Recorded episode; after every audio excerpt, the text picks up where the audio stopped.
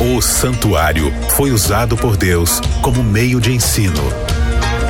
As suas cerimônias, os seus símbolos, desvendam verdades importantes sobre o caráter de Deus, a redenção e o fim do pecado. A partir de agora, Bíblia Fácil Santuário O caminho de Deus.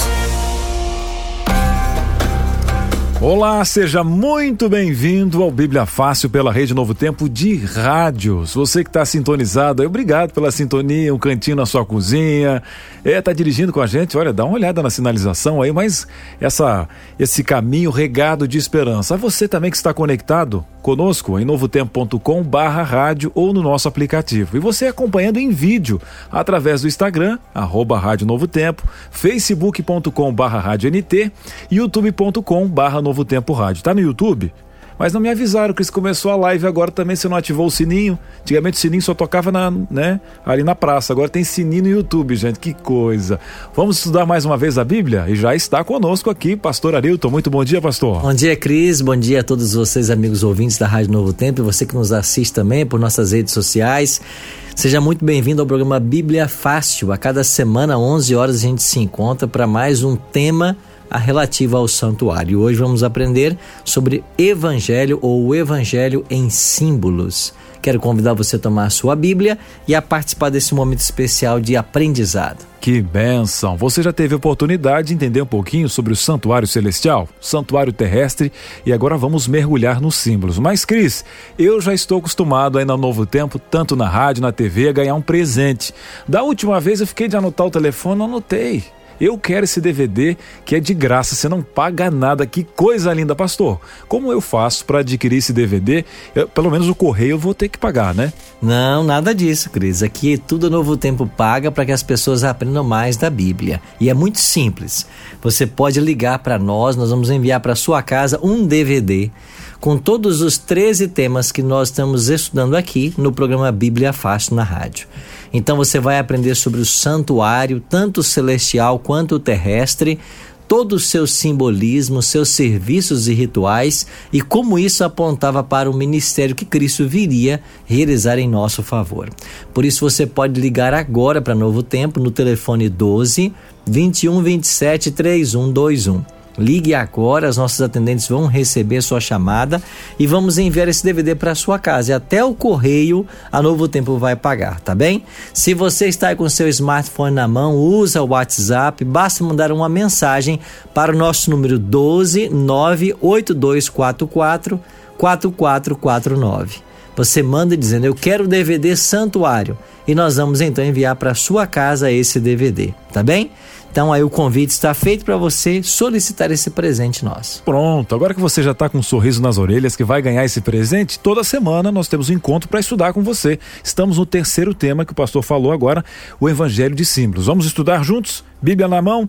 Pastor, é, o santuário tinha serviços separados em duas divisões, né? Quais eram esses serviços?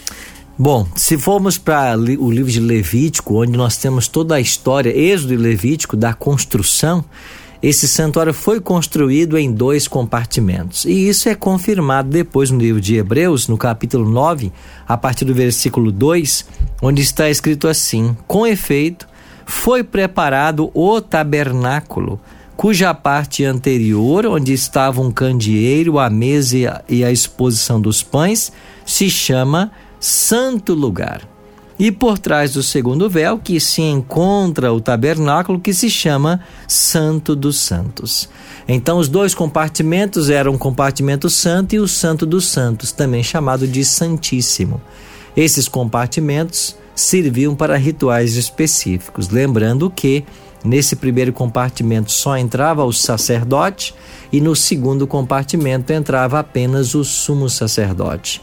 Então todo esse ritual que acontecia no tabernáculo, ele se dava no Santo e no Santíssimo. Havia ainda o pátio, onde estava lá o altar de holocausto e uma, me, uma pia com água, onde também aconteciam outros rituais. Mas a tenda em si era dividida em dois compartimentos. Muito bem. Você está entendendo aí? Tudo certo? Está formatando aí? Até se imaginando nesse santuário? Olha, depois nós vamos falar para você que nós vamos ter a oportunidade de morar com Deus. Já, já, calma. Olha que, que spoiler gostoso que eu estou dando para você. Agora, pastor, inserindo ainda mais nesse evangelho de símbolos, o que era a oferta pelo pecado e a oferta de incenso? Bom, a oferta de incenso, começamos por essa, né? Era uma oferta ministrada pelo sacerdote. Então, todos os dias ele tinha que entrar no primeiro compartimento do santuário e ali queimar incenso ou fazer a oferta de incenso. Havia um pequeno altar Nesse altar havia fogo constantemente e ele trazia ah, espécies aromáticas, especiarias aromáticas, onde ele colocava sobre o fogo e aquilo ali separava ou ah, exalava um odor muito agradável. Então, isso era a queima de incenso que diariamente ele fazia. Já a questão da oferta pelo pecado, era o próprio pecador quem trazia um animal até o santuário. Então, aqui em Levítico capítulo 6 em diante, vai falar sobre vários tipos de leis e ofertas: oferta pelo pecado, oferta pacífica, oferta do sacerdote. Então você tem vários tipos de ofertas e para cada tipo de pecado havia um tipo de oferta designado. Então, por exemplo, o mais comum era quando o israelita pecava, ele tinha que pegar um animal e trazer até o santuário. E ali no pátio do santuário na presença do sacerdote, ele confessava o pecado para o sacerdote, colocando a mão na cabeça do animal inocente, que em seguida era morto pelo próprio pecador. Então, como a gente está estudando hoje sobre o Evangelho em símbolos, Cris, essa ideia que o israelita tinha, ou esse ato que ele tinha que praticar, tinha que relembrá-lo de que toda vez que alguém peca, o merecimento é a morte. Para que ele não morresse, ele precisaria de um substituto. Então, em todos os animais que morriam no santuário, o israelita via um tipo de um salvador vindouro. Cada animal que eles sacrificavam, eles estavam dizendo: Eu pequei, mereço a morte, mas eu não morrerei. Eu tenho esperança de vida eterna, porque esse animal que eu estou hoje imolando, ele aponta para o Messias que virá morrer em meu lugar. Então era um evangelho em símbolos que apontava para Jesus. E de fato Cristo veio para cumprir todo esse ritual, todo o cerimonial que havia no santuário terrestre. Pastor, foi ótimo o senhor ter falado isso. Eu ia fazer uma pergunta antes de falar de mais um símbolo aqui, porque alguém que está acompanhando pela primeira vez, por exemplo, fala assim que Deus criterioso, cheio de normas, parece que não combina com aquele Deus da graça. Aí o senhor complementa com essa frase agora, então todo ato e símbolo ali, por isso que na Bíblia tem muito lembra-te. Nós esquecemos, era para lembrar o povo da nossa real condição, levando, levando o povo para um plano de redenção. Seria isso, pastor? Claro, o santuário ao mesmo tempo que ele apresenta a malignidade do pecado e a necessidade necessidade de um redentor, o próprio santuário já oferece esse redentor. Através dos sacrifícios dos animais, eles apontavam para o Messias. E um outro detalhe, Cris, a, a graça de Deus é tão inclusiva que mesmo uma pessoa que não tivesse condições, fosse um pobre, que não tivesse animal para oferecer, lá no santuário morriam dois cordeiros de manhã e à tarde, para os pobres, para aqueles que não tivessem um animal para oferecer. Ou seja, mesmo que não havia, tinha condições financeiras, não tivesse o animal para oferecer, ele ainda seria beneficiado pela graça, porque o santuário provia dois cordeirinhos, um que morria às nove da manhã e outro que morria às três da tarde, também representando Cristo. Que benção. Agora sim, pastor, falando da expiação, muito se fala, né? Como que acontecia, né? E o que simbolizava o dia da expiação? Tinha alguma preparação especial para esse momento? Havia necessidade de uma preparação muito especial. E aqui em Levítico capítulo 16, Cris, é onde nós encontramos todo o descritivo do que deveria acontecer no dia da expiação. Eu não vou ler todo o capítulo, mas vou resumir para o nosso amigo ouvinte, né? A preparação começava pelo próprio sacerdote. Quando se aproximava o dia da expiação, ele saía de sua casa e se mudava para o santuário. Ele tinha que ir para lá, morar no santuário, como parte do preparativo ou da preparação para o dia da expiação. O dia da expiação acontecia sempre no décimo dia do sétimo mês do calendário judaico, que era o mês de Tishri. Então, no mês de Tishri, no décimo dia, então acontecia o dia da expiação. E logo pela manhã, o sumo sacerdote tinha que ofertar um carneiro. Ele matava um carneiro em benefício dele e da sua família. Então ele também era pecador, né? A Bíblia ensina que todos nós pecamos, né? E carentes estamos da graça de Deus. Então, primeiro ele oferece um animal para, para o seu pecado. E uma vez que ele está purificado, ele agora pode ser o intercessor do povo de Israel.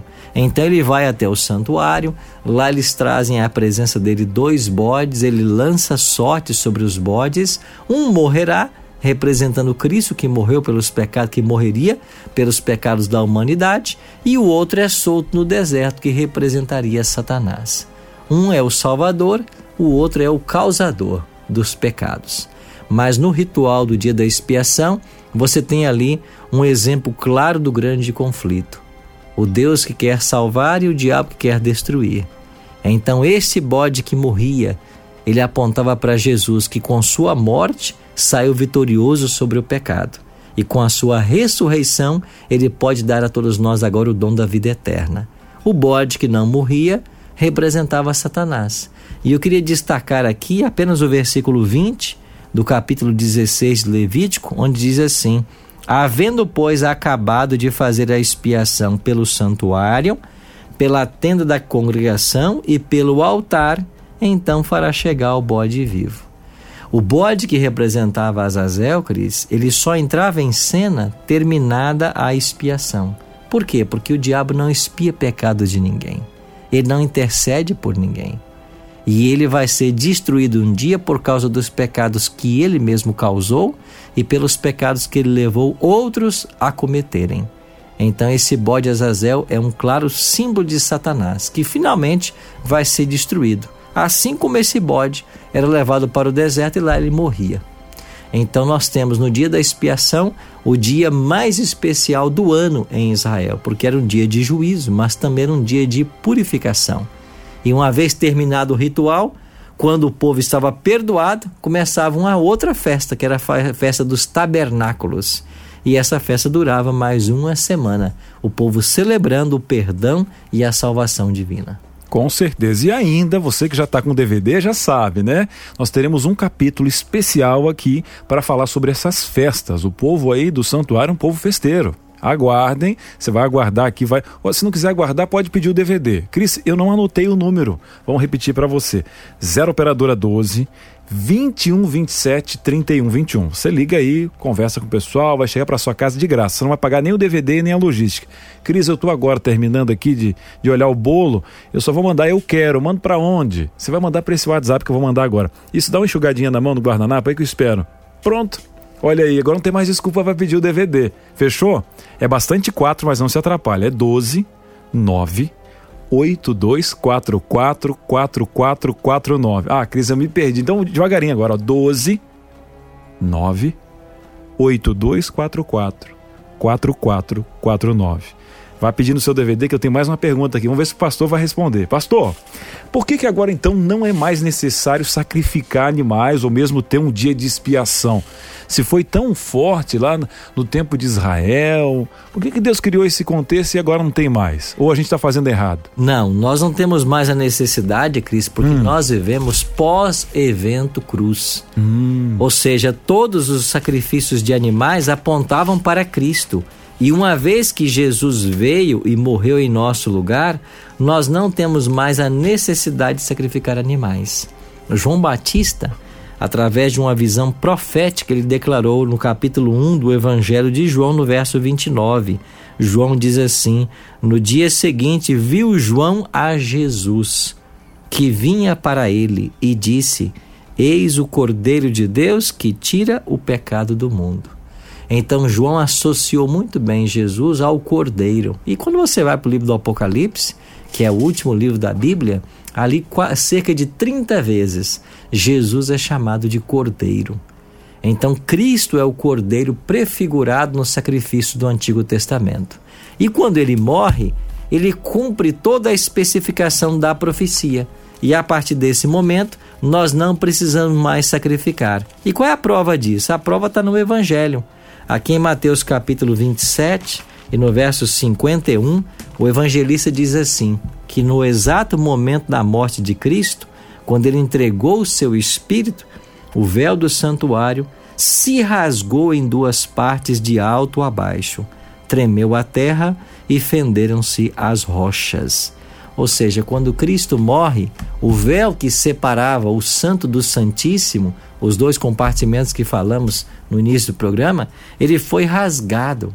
Ou seja, não há mais distinção de Santo e Santíssimo. Se não há distinção, não há mais a necessidade de um ministério sacerdotal, de um ministério sumo sacerdotal, de oferecer sacrifício de animais. Por quê? Porque sobre o Calvário o Cordeiro de Deus fora imolado. Então, por séculos, todos os rituais e cerimônias praticadas no santuário apontavam para Cristo. Era uma sombra apontando para a realidade. Quando chegou Cristo à realidade, a sombra cumpriu seu papel. Então a lei cerimonial ela se cumpriu na cruz. E é por isso que nós não mais precisamos sacrificar animais. Então, pastor, agora agora entendi. A questão de alimentação, por exemplo, de carnes imundas, os dez mandamentos, agora nós estamos debaixo do, do amor e da graça. Acabou os dez mandamentos e a questão de alimentação era para o povo do deserto. Seria isso, pastor? Esse é um equívoco né, que muitas pessoas cometem hoje. Por quê? Porque eles associam leis cerimoniais com outras leis. Hum. Na Bíblia, Cris, você tem vários tipos de leis. Você tem a lei cerimonial, que falava a respeito das ordenanças, né? Para cada tipo de pecado, um animal, como é que deveria ser o trabalho do sacerdote, do sumo sacerdote. São leis de cerimônias que envolviam um antítipo que apontava para Jesus. Você tem, também lê na, na Bíblia leis civis. Estas leis civis, elas existiam para tentar colocar ordem entre o povo de Israel. Aí envolvia a questão de casamento, a questão na, na morte de um irmão, o outro tinha que, que casar-se com a, com a viúva, na questão de divisão de terras, de posse, de empréstimo e tudo mais. Então haviam leis assim que buscavam trazer ordem à sociedade de Israel. Havia a lei moral, né? que é a lei dos dez mandamentos, que sempre existiu, e também haviam leis, leis de saúde. Então, o povo de Israel recebeu de Deus várias orientações a respeito de saúde. E quando chegamos em Levítico capítulo 11, nós encontramos essa lei escrita por Moisés. Ali há uma distinção entre animais que se pode e não se pode comer. Então nós temos que separar as coisas. Tem, tem, tem pessoas que colocam isso tudo num bojo só e querem dizer que hoje nós podemos comer qualquer coisa e que a lei de Deus agora não tem mais validade. Isso é um engano, é um erro. Então, aquilo que se cumpriu na cruz foi a lei cerimonial. A lei moral, que é a lei dos dez mandamentos, elas são eternas, ela é eterna. Os mandamentos estão em vigência e as leis de saúde continuam em vigência, porque aquilo que fazia mal para o israelita fará mal para todos nós. Muito bem, inclusive Jesus né, guardou a lei. É só você analisar a Bíblia, a forma com que Jesus veio cumprir e estabelecer a lei. Mas, pastor, é o seguinte, hein? o que, que eu preciso fazer hoje? Né? Olhando para trás aí, né? A questão de Moisés, aí veio o nosso Salvador, né? Eu quero ter a certeza de perdão. Uh, ultimamente agora o mundo tem sido sacudido com pandemias e muito tem se falado de apocalipse e às vezes a, a relação com o perdão, né, a gente coloca um, um Deus mais de troca, a gente vê essa questão toda, né, que algumas pessoas convidam, olha, vem para a igreja para você trocar o carro, vem para a igreja para curar o câncer como Deus não amasse aquela pessoa que morreu com câncer. Como que Jesus vê a morte e a promessa de vida eterna? O que, que realmente Deus promete, inclusive nesse evangelho de símbolos, aonde eu encontro o perdão e aonde eu encontro vida eterna? Se tudo no santuário apontava para Cristo, a morte dos animais apontava para a sua morte mas o trabalho do sacerdote e do sumo sacerdote apontavam também para um ofício que Jesus realizaria após sua ressurreição. Nós vamos ter semanas especiais aí para frente, onde entraremos em mais detalhes, mas eu queria ler dois textos para finalizar o programa de hoje. O primeiro deles, Hebreus 8, 1 e 2, onde o autor diz assim: Ora, o essencial das coisas. Cris, eu gosto disso aqui, né? O que, que é essencial? É aquilo que de fato vale a pena, aquilo que de fato importa. O que realmente é essencial é que nós possuímos tal sumo sacerdote que se assentou à direita da majestade nos céus, como ministro do santuário e do verdadeiro tabernáculo que o Senhor erigiu e não o homem. Então, a primeira verdade que esse texto nos ensina é que Cristo se assentou no santuário que não foi o homem quem construiu, foi o próprio Deus. Então, há um santuário no céu onde Deus habita e onde Cristo está hoje. Agora, ele foi para esse santuário para cumprir a tipologia do sacerdote e do sumo sacerdote. E como nosso sacerdote, o apóstolo João escreveu assim: Filhinhos meus, 1 João 2:1 estas coisas vos escrevo para que não pequeis. Se todavia alguém pecar, nós temos um advogado junto ao Pai, Jesus Cristo, o justo. Então Cristo ele foi para o santuário ser o que? Advogado. Assim como o pecador quando pecava tinha que ir até o sacerdote no santuário, nós hoje temos que ir até o santuário celestial pela fé, na presença do sacerdote, para obter o perdão dos nossos pecados. Então, Cris, a salvação de todos nós, ela passa pelo santuário. É impossível alguém ser salvo, senão pelo ministério que hoje Jesus realiza no santuário celestial, do qual o terrestre era uma sombra. Por isso a lição de hoje, o evangelho em símbolos. Tudo o que acontecia no passado apontava para uma realidade que a gente vive hoje. É por isso que a gente tem chamado a atenção dos ouvintes da Novo Tempo para essa verdade da Bíblia. Mas, pastor, eu nunca ouvi falar na igreja. Eu estou na igreja há 10 anos, 20 anos, 30 anos e nunca ninguém me ensinou sobre santuário. Você percebe como às vezes nós somos falhos no aprendizado da Bíblia ou no ensino da mesma? É por isso que eu quero chamar a sua atenção para esse tema. Porque o santuário é importantíssimo, é porque lá se processa a nossa salvação. E nesse exato momento, Cristo está lá, no santuário, como seu advogado. Agora não se esqueça quando terminava a função ou o papel do sacerdote, entrava em cena o sumo sacerdote. E se o sacerdote estava ali para oferecer perdão, o sumo sacerdote vinha para fazer o juízo. E o que era esse juízo? É para saber se todos os que haviam pecado tinham buscado a, o oferecimento do perdão que Deus tem para dar. E então, no dia do juízo, alguém que não houvesse se arrependido, que não houvesse buscado perdão a ele disponível, ele seria condenado. Então, hoje, Cristo cumpre o papel de sacerdote, que é o advogado.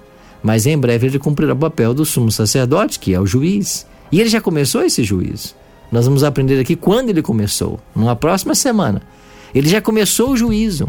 E nesse juízo hoje, ele ainda é advogado.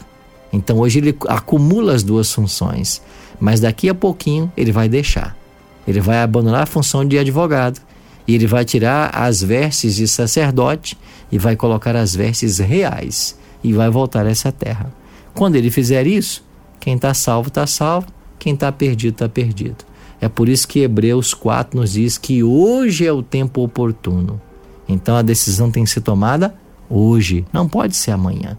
Então eu tenho que buscar pela fé ter acesso ao santuário celestial e na presença de Cristo obter o perdão para os meus pecados. Que benção e que privilégio você tenha. Humanamente é impossível, né? Você tem aqui um advogado que vai ser o teu juiz, com esse né, cajado de justiça. Você viu aqui qual é o foco do evangelho? É a sua salvação. Você não tem que temer a morte. Talvez você está um pouquinho assustado na pandemia esse é o teu Senhor aqui. É claro que Deus vai ajudar em todas as outras instâncias, mas o foco não é um Deus de troca, a gente não merece nada, é um Deus da graça que oportuniza a você a vida eterna. Já já nós vamos falar do próximo tema. Nós vamos estudar na próxima segunda-feira. Mas, pastor, Alguém está um pouquinho temeroso agora ouvindo a rádio, está com o coração precisando ouvir a voz do Espírito Santo e a gente sempre finaliza o nosso estudo no alto, né? Sempre com uma palavra e com uma oração especial para quem quer tomar uma decisão com Cristo. A gente veio de uma semana também aí com o pastor Gilson de decisão e o coração está lá, né? Espírito Santo, vamos, vamos. E ela, essa pessoa também está dizendo assim: olha, estou muito sujo, eu não. Eu acho que eu não tenho mais jeito, né, pastor? Será que esse evangelho de símbolos mostra a graça de Cristo ela é limitante? Tem algumas pessoas que ela não consegue alcançar? Ela alcança a todos. O ser humano, só ele pode se colocar fora do alcance dessa graça, porque finalmente Deus não obriga ninguém ao céu. O céu é uma escolha, né, Cris? E aqui em Hebreus 4, no versículo 14, diz assim: Tendo, pois, a Jesus, o Filho de Deus, como grande sumo sacerdote que penetrou os céus, conservemos firme a nossa confissão, porque não temos sumo sacerdote que não possa compadecer-se das nossas fraquezas. Antes, ele foi tentado em todas as coisas, à nossa semelhança, mas sem pecado. Esse sumo sacerdote, Cris, ele nos conhece e ele se compadece das nossas fraquezas. Então a palavra está falando para quem é fraco, para quem sofre, para quem está sendo tentado. E no versículo 16 diz assim: Acheguemos-nos, portanto, confiadamente junto ao trono da graça. Olha que coisa linda! A fim de recebermos misericórdia e acharmos graça e socorro para a ocasião oportuna. Essa, amigo, é a ocasião oportuna. E se você, pela fé, entrar nesse santuário, na presença do Cristo, você vai achar a graça e o perdão necessário e você vai ter a salvação, que é o maior dom que o céu pode nos ofertar. Vamos orar? Pai de amor, muito obrigado por essa promessa maravilhosa de que hoje nós temos, lá no santuário celestial, um Cristo que é o nosso advogado. Um Cristo que, como nós, conhece nossas fraquezas e ele se compadece. Obrigado por esse grande amor e por tão grande salvação que nos foi ofertada. Por isso, hoje, queremos declarar-te que o nosso coração está aberto para recebermos o teu divino Espírito e que ele em nossa vida produza a salvação que nós tanto desejamos. Oramos em nome de Jesus. Amém. Amém. Pastor, encerramos mais um programa aqui, mas semana que vem tem mais e vamos dar continuidade. Teremos o quarto tema desse DVD. E vamos falar das sete festas de Israel, né? Começar o estudo das festas. E vamos ver que cada festa também apontava para o ministério de Cristo. Muito bem. Pastor, um abraço e até a próxima. Muito bem, você pede o seu DVD aí, tá bom? Ó, 0 operadora 12 21 27 3121 12 98244 4449. Até a próxima. Bíblia Fácil Santuário. O caminho de Deus.